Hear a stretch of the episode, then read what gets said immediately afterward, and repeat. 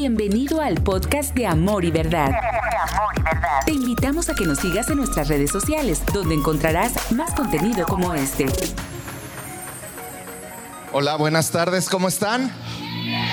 ¿Están contentos esta tarde? Qué hermoso momento en su presencia hemos tenido, ¿verdad que sí? ¿Cuántos le dan gracias a Dios que podemos levantar nuestras manos con libertad ante Él? Qué bueno es Dios, ¿verdad que sí? Hoy eh, Damaris, yo estoy muy eh, contento.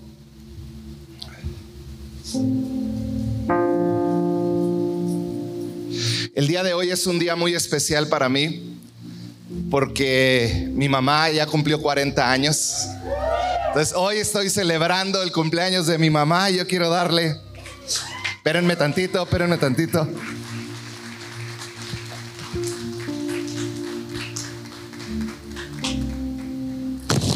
A nombre de toda la iglesia, Madre, te honramos, te amo.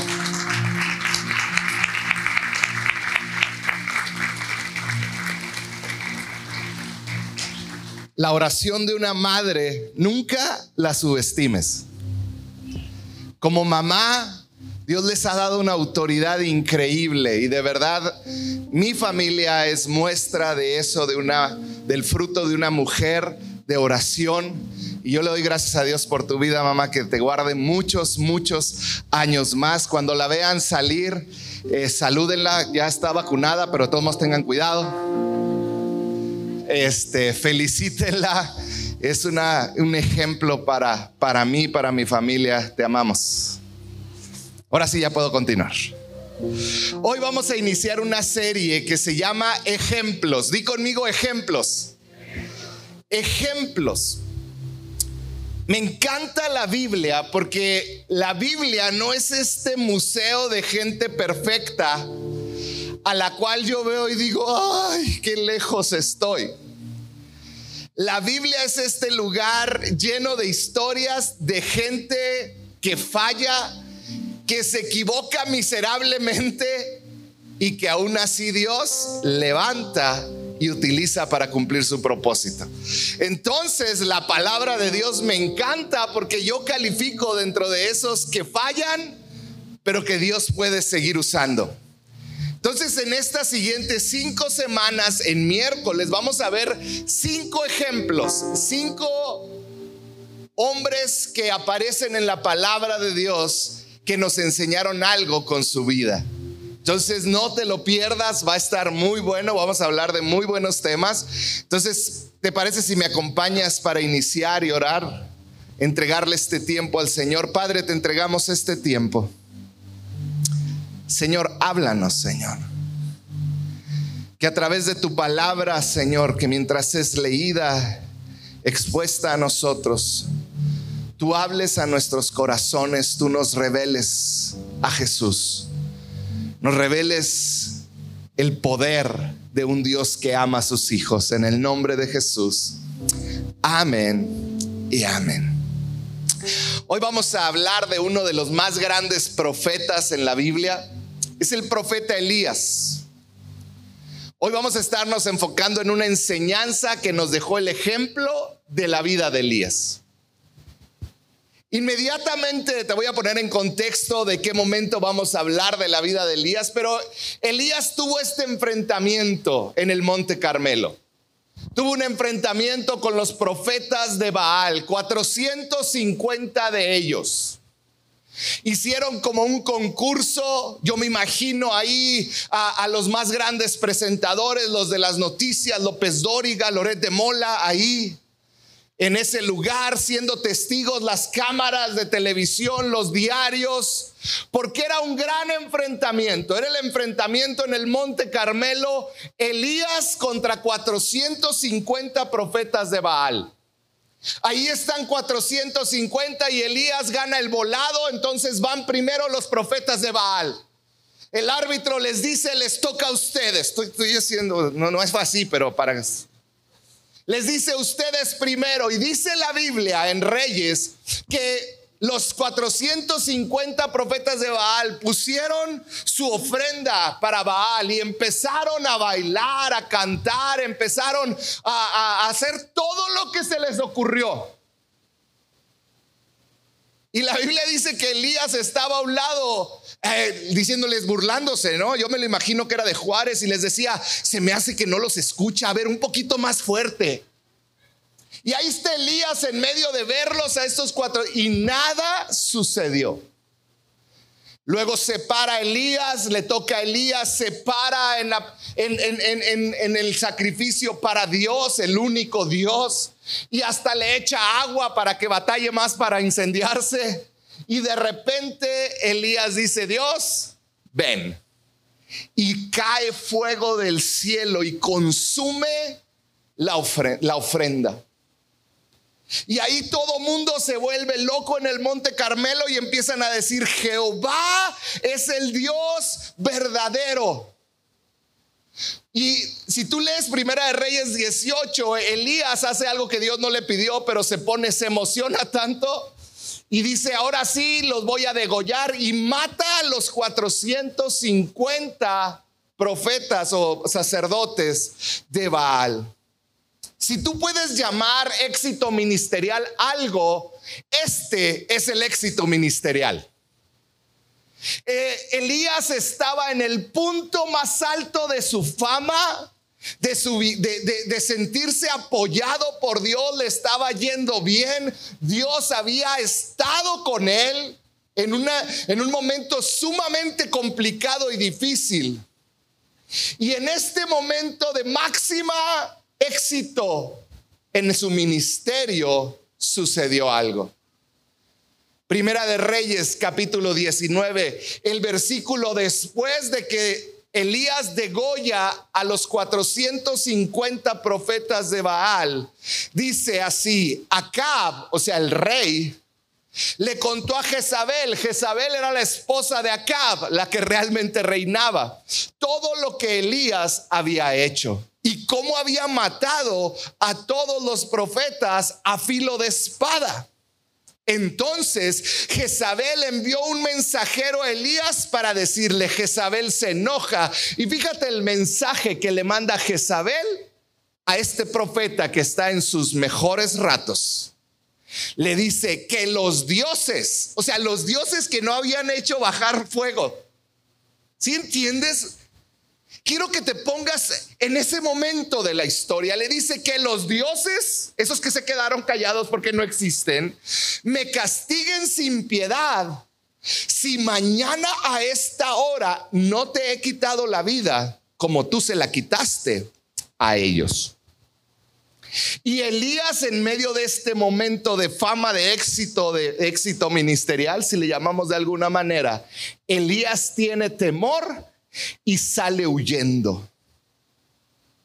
Pareciera que estaba en esta gran victoria, pero llegó algo que encontré, un término que encontré en un libro que yo creo que es tan cierto y cada uno de nosotros lo hemos vivido. le llegó el síndrome post victoria. Un sentimiento que te llega después de que tienes una gran victoria la Biblia nos dice que el pueblo de Israel que observaba, fíjate, todos los que estaban viendo este espectáculo, de cómo descendía fuego del cielo, todos esos que adoraban a Baal, el pueblo que estaba en esclavitud por idolatría, al ver lo que Dios había hecho, fíjate lo que dice Primera Reyes 18:39, cuando vieron esto, todos, todo el pueblo se postraron y exclamaron, el Señor es Dios, el Señor es Dios. Toda la nación, en pocas palabras, en media hora, toda la nación cambió de religión. Toda la nación reconoció que el Señor era Dios. Imagínate eso, era, era el momento perfecto, era todo increíble, pero en medio de esta gloriosa victoria se acercaba una sutil derrota. Te lo voy a repetir. Casi siempre después de una gran victoria, si no nos preparamos, podemos caer en una sutil derrota. Elías destruye el culto a un dios pagano en una tarde. Inmediatamente después, el pueblo que antes idolatraba a Baal comenzó a adorar a Dios. Qué victoria tan increíble. Pero en medio de esa victoria llegó una amenaza que hizo caer a Elías, el corazón de Elías, en una desilusión tan fuerte que lo llevó a una depresión. Hoy te quiero hablar de la desilusión. Porque muchas veces, aún después de grandes victorias, de grandes momentos, llega la desilusión. Y si nos aferramos a la desilusión, eventualmente nos va a llevar a la depresión. La desilusión puede afectar a hombres y mujeres de Dios, a los que se creen fuertes o a los que se sienten débiles. La desilusión llega a todos por igual. Fíjate esto, la desilusión tiene el poder de empequeñecer. Di conmigo empequeñecer. Ante nuestros ojos todo lo que hayamos hecho en el pasado. ¿Te has, has estado ahí? Donde grandes victorias de tu pasado de repente volteas y dices como que no. Tiene el poder la desilusión de empequeñecer ante nuestros ojos todo lo que hicimos en el pasado. No importa la cantidad de éxitos espirituales que hayamos tenido, porque la desilusión hace que veas la vida a través de un cristal sombrío, negativo y oscuro la desilusión. Qué terrible sentimiento ese momento que sientes esa desilusión cuando logra filtrarse ese sentimiento. No importa lo bien que te ha ido o lo bien que te va. Cuando te sientes desilusionado, dejas de ver las grandes victorias y comienzas a ver todo sombrío. Comienzas a medirte contra tu bendición contra la bendición de otros, comienzas a perder referencia y perspectiva de lo correcto. Y empieza un sentimiento tan sutil de derrota a crecer en tu corazón. Porque la desilusión nos hace sentir como si no tuviéramos razón alguna para seguir adelante. La desilusión te hace sentir que ya no hay razón para continuar. Por eso cuando te aferras a la desilusión por bastante tiempo llega la depresión y con la depresión muchas veces llegan los pensamientos de suicidio. ¿Por qué? Porque ya no tiene caso continuar. ¿Por qué? Porque ya no tiene sentido seguir adelante. Fíjate lo que dice Primera de Reyes 19:3. Es Elías es amenazado después de esta gran victoria, le llega este síndrome post victoria. Lo amenazan, se siente temeroso y huye a Berseba. Y dice el versículo 3 de 19, cuando llegó a Berseba de Judá, dejó ahí su criado. Yo quiero que empieces a ver cómo funciona la desilusión. En ese momento, por alguna razón que vamos a ver más adelante, Elías sintió una profunda desilusión con Dios y con el pueblo. Y entonces Elías, a pesar, al no poder dimensionar la victoria que Dios le había dado y apreciarla, se va temeroso y amenazado, pero va con su criado. Pero la desilusión en el camino va avanzando y va apropiándose de nuestro corazón cada vez más, al grado que cuando llegó a va tomó la desilusión más terreno en su corazón y dice, dejó ahí a su criado. El versículo 3 dice, cuando llegó a va de Judá, dejó ahí a su criado. ¿Qué quiere decir? Que de ahí en adelante siguió solo. Porque el camino de la desilusión es claro te va a llevar a sentir esa tristeza, esa desilusión, te va a llevar el segundo paso ahí es a sentirte aislado. La desilusión llevó a Elías al aislamiento. a, alejarse de todos, porque la desilusión te aleja de aquellos que te pudieran ayudar, la desilusión te aleja de aquellos que te pudieran animar. Yo quiero que mientras estoy hablando puedas en tu vida reconocer y que el Espíritu Santo pueda traer vida a ti. A que puedas reconocer en tu vida cuántas veces te has desilusionado de personas, de la iglesia, de líderes, de Dios y poco a poco te empiezas a aislar y a quedar solo. Pero sabes, no nomás Elías se quedó solo, no nomás se aisló, sino que el siguiente versículo nos abre los ojos a algo más terrible, que es, número dos, se abandonó a la desilusión. Fíjate lo que dice versículo 4. Y caminó todo el día por el desierto o sea, después de que se dejó, se quedó solo, se dirigió al desierto. Porque cuando estás desilusionado, esa tristeza abraza tu corazón, te alejas de todo y solo empiezas a caminar al desierto. Llegó a donde había un arbusto y se sentó a su sombra con ganas de morirse. Ocho versículos atrás estaba teniendo una gran victoria y dijo, estoy harto, Señor. Protestó. Y fíjate estas siguientes palabras, quítame la vida, pues no soy mejor que mis antepasados. Llegó Elías y dijo, ya no soporto más, se me acabaron las fuerzas, no estoy preparado para enfrentar el futuro, soy incapaz de enfrentar el futuro, ya no puedo seguir. ¿Has estado ahí? ese lugar donde tu entusiasmo por seguir se acaba, donde ya no tienes fe para continuar, dando ya no tienes valor para seguir enfrentando tu vida. Ahí llegó Elías. Porque justo como Elías, tú y yo enfrentamos la desilusión de maneras similares.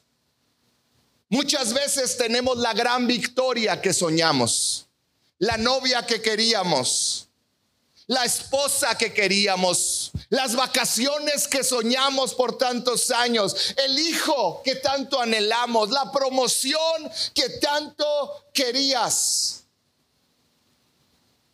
Pero todos los que estamos aquí hemos probado la desilusión de que quizá no es lo que esperabas, esa gran victoria que tanto luchaste por ella.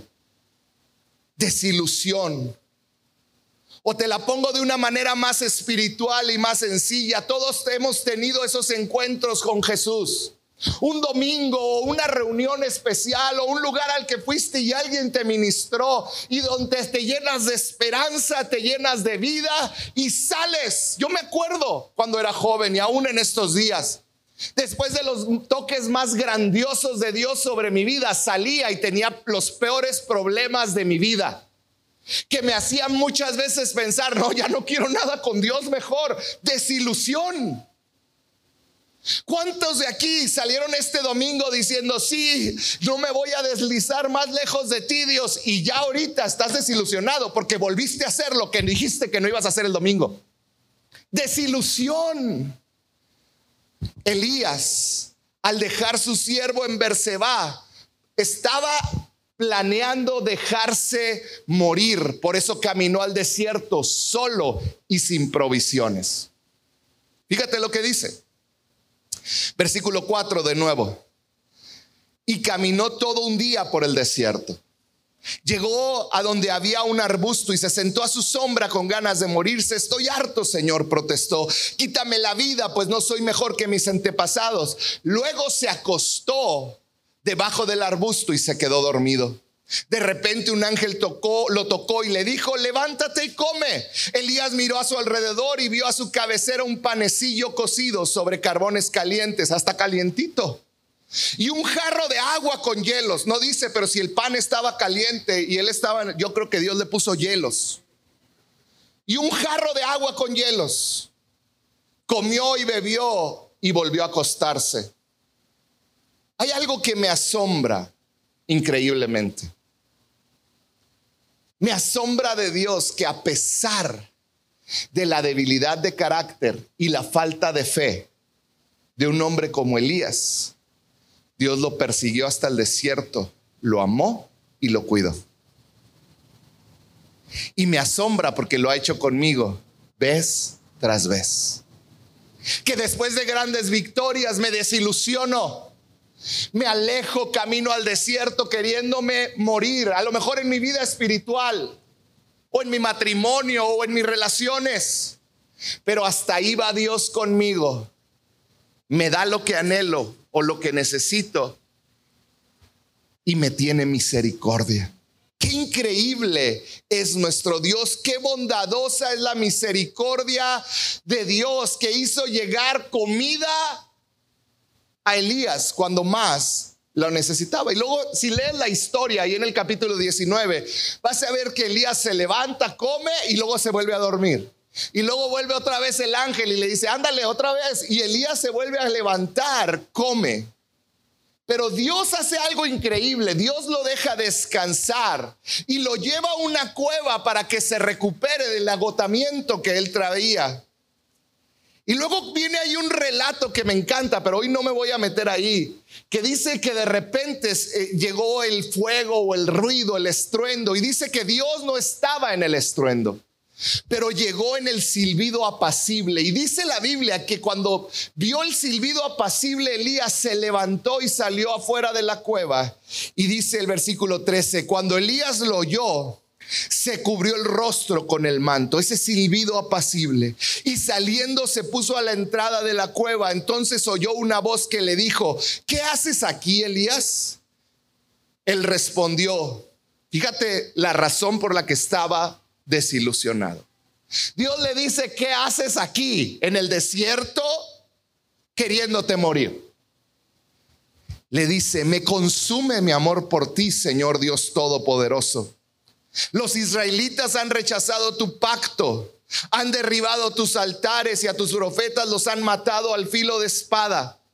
Yo soy el único que ha quedado con vida.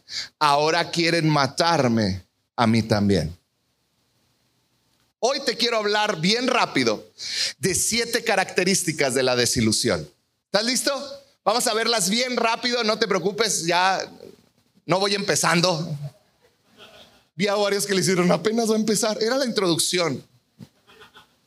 Número uno, la persona desilusionada teme. Siete características de la desilusión. La primera es que alguien que está desilusionado, el temor llega a su vida y lo abraza. ¿Cuántos temores tenemos nosotros que son totalmente infundados? Temores que nos asaltan. Y la realidad es que Dios está diciendo, ¿qué te pasa? Satanás trata siempre de que cuando ve a una persona que está desilusionada, lo primero que va a traer a ellos es temor. Fíjate bien la vida de Elías. Elías era el protagonista de una de las victorias más llamativas e impresionantes de la Biblia.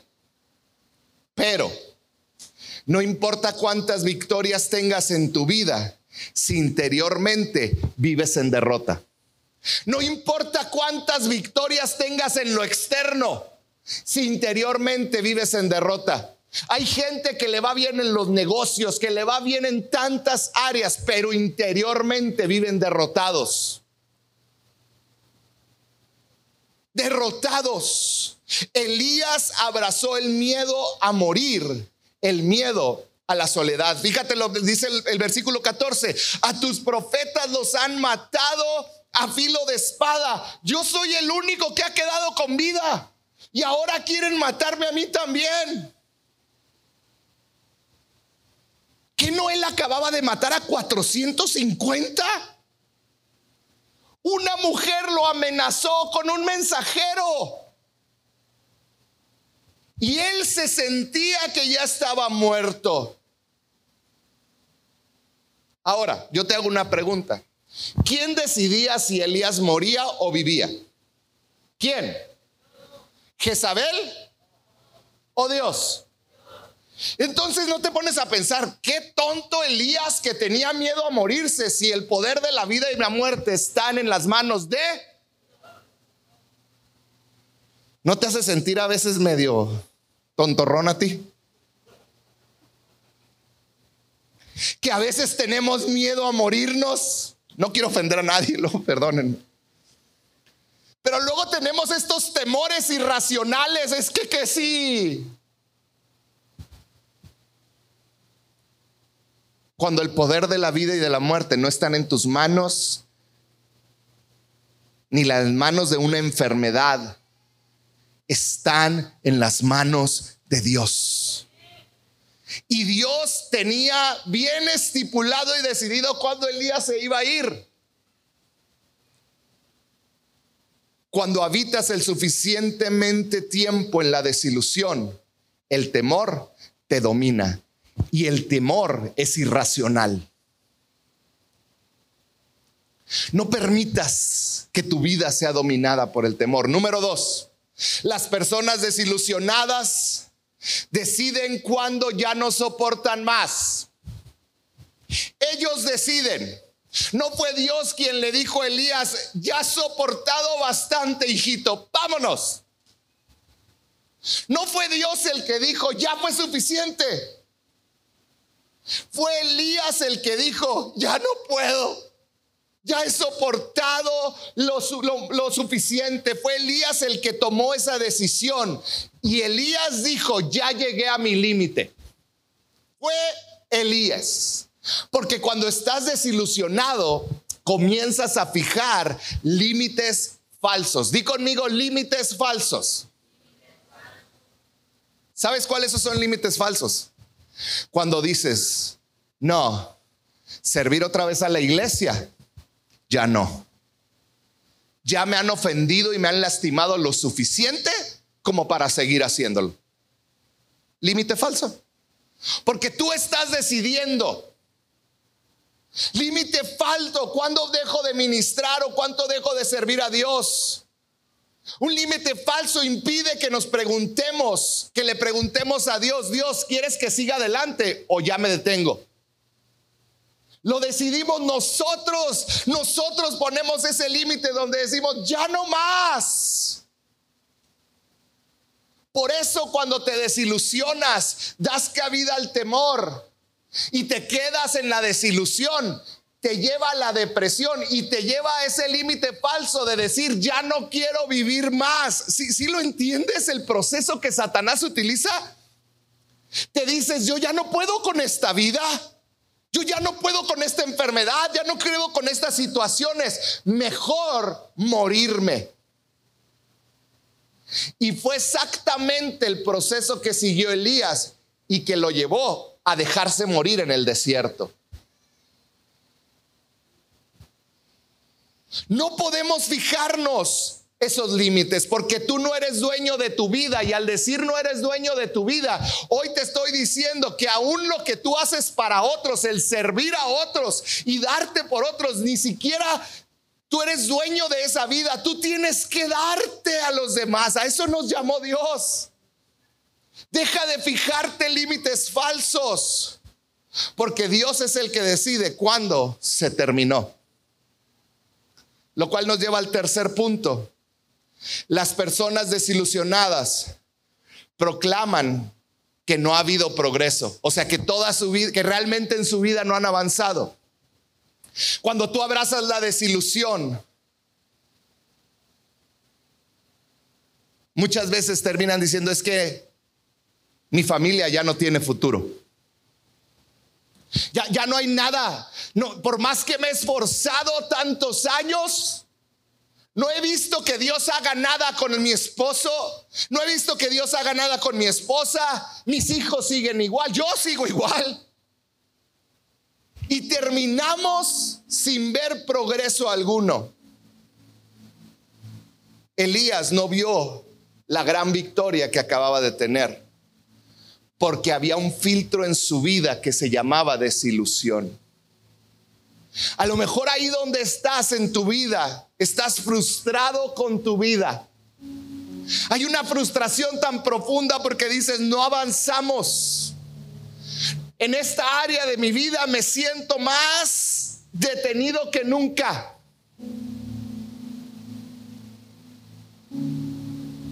Hay tanta gente que veo yo que no ve lo que Dios ha hecho con su esposa, con su esposo, porque lo ven a través de los ojos de la desilusión. Fíjate la desilusión de Elías. Otra vez el versículo 14, me consume mi amor por ti, Señor Dios Todopoderoso. Pero los israelitas han rechazado tu pacto, han derribado tus altares y tus profetas los han matado a filo de espada. Pero en, el en unos versículos arriba estaban cantando el Señor es Dios, ¿no es cierto? Eso estaba en el pasado. Pero ya habían arrepentido y habían reconocido a Dios como el Señor. Pero no lo veía Elías. Porque la desilusión no te permite escuchar y ver la bendición de Dios en la que estás viviendo. Y me lleva al punto número cuatro, porque luego dice eh, Manuel que tardo mucho y toca mucho tiempo y se le cansan los deditos. Me reclamó el domingo. Búsquenme una grabación para que no se canse. La persona desilusionada se deja agotar por la tristeza. Número cuatro, una persona que está desilusionada permite que la tristeza lo desgaste. ¿Has sentido esa tristeza interna? Esa tristeza que es tan intensa, esa, esa tristeza que desgasta tu cuerpo. ¿Te has sentido desilusionado al grado de querer solo dormir? Elías estaba tan triste que afectó su cuerpo que se la pasó dormido y el ángel fue y lo despertó dos veces tan solo para que comiera. ¿Sabías que la depresión en este tiempo es algo tan fuerte en nuestro México que está matando no tan solo por medio del suicidio, sino que está matando familias, está matando sueños, está matando esperanzas, porque hay tantos que están atados a una cama. Están atados tratando de desconectarse. ¿Sabías que está comprobado que la depresión debilita tu sistema inmunológico y ahorita tan importante que es tenerlo fuerte. Y mata a personas. La desilusión te agota cuando abrazas esa tristeza. Número 5. La persona desilusionada se retrae y se esconde. Muchos se esconden en adicciones, otros en excesos. Unos toman drogas, cigarros, alcohol. Otros se matan comiendo o no comen lo suficiente. Hay quienes se entierran, fíjate esto, se entierran en los espectáculos o en la televisión porque necesitan llenar su mente 24 horas al día invierten su vida viendo el TikTok o viendo los chismes de las novelas o viendo tantas cosas, los chismes del espectáculo. Porque la desilusión causa que hagan algo, lo que sea, para mantener distraída la mente. Cuando estás desilusionado, quieres distraerte, quieres pensar en otras cosas. ¿Para qué? Para evadir tu realidad. Elías fue y se durmió, fue a dejarse morir. Número 6, la persona desilusionada confunde su desilusión con celo religioso.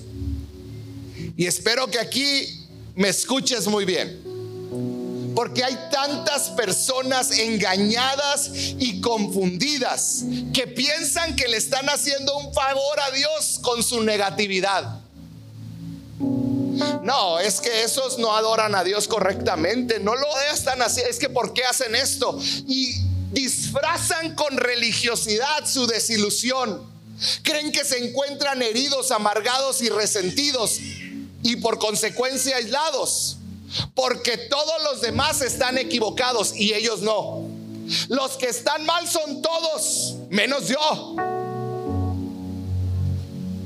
Eso es lo que causa la desilusión.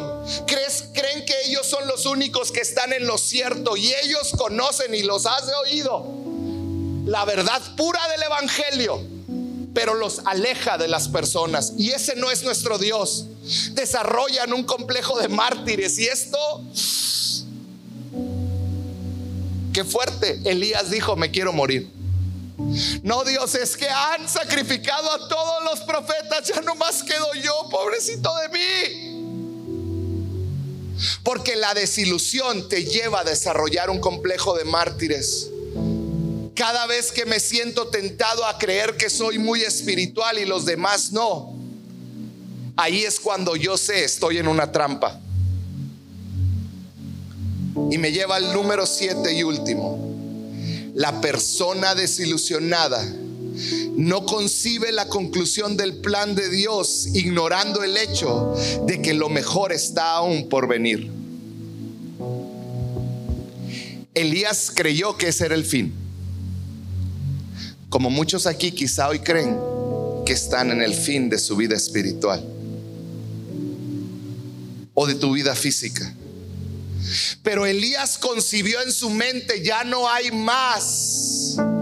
Pero Elías no sabía que Dios estaba a punto de usarlo de la manera más poderosa para concluir que dio la obra que Dios había puesto en las manos de Elías.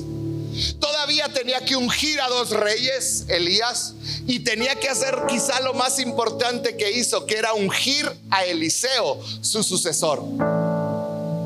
Todavía había vida en, los días de Elías.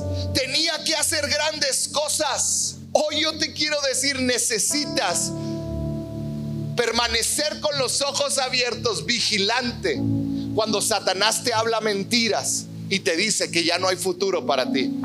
Que quizá te has equivocado tanto que ya no hay esperanza para ti. Que otra vez la volviste a regar y ya se te acabaron las oportunidades. Si estás aquí, si estás oyendo esto, es porque hay vida, hay oportunidad y Dios está extendiendo delante de ti un camino nuevo. Hoy tú puedes hacerlo. Él tiene un plan para nosotros. Y quiero terminar con esto. Quizás has vivido por mucho tiempo en desilusión.